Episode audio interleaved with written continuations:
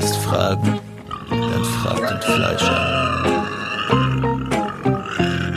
Moin, hier ist Wolfgang, der Fleischer. Wie soll es auch anderes sein? Äh, wie soll es auch anders sein? So, Deutsch ist deutsche Sprache, schwere Sprache. Ähm, Frage, Antwortspiel.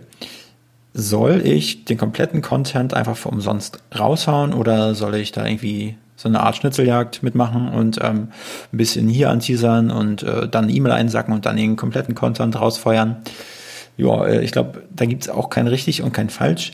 Ich bin ein Freund davon, ähm, Content einfach kostenlos rauszugeben, ähm, weil ich dieses, also ich habe auch mal damit äh, umher probiert und ich fand es einfach zu umständlich, weil ich möchte halt einfach, also ich ich hasse das auch, wenn ich mich überall anmelden muss, um dann irgendwie ein PDF zu bekommen. Ich weiß, E-Mail-Adressen einsammeln, damit man einen Newsletter-Funnel ähm, aufbauen kann, damit man, ja, E-Mail-Adressen sind Goldstaub. Ich weiß das, aber ähm, ich finde es halt irgendwie AA und deshalb möchte ich das eigentlich für, äh, für, für meine Kunden oder für meine Community, ich möchte denen auf jeden Fall das, was ich äh, sozusagen nach außen tragen möchte, das gebe ich ihnen so. Und da, da, da packe ich irgendwie keine Barrieren, keine Schranken rein. Deshalb ist, ist meine Aussage dafür ganz klar, gib das raus, äh, gib dein Wissen einfach für, für, for free raus in dem Content, den du erstellst, über soziale Medien, über, über deine Webseite, über, über einen Podcast und versuche einfach mit Expertise zu überzeugen, weil die meisten, die werden es eh nicht nachmachen. Die werden, die, auch wenn du jetzt hier ein super PDF, einen Leitfaden raushaust, wo komplett dein Wissen drin ist, aber im Endeffekt sitzt sich doch eh keiner hin und macht das alleine nach, sondern die werden auch rechnen.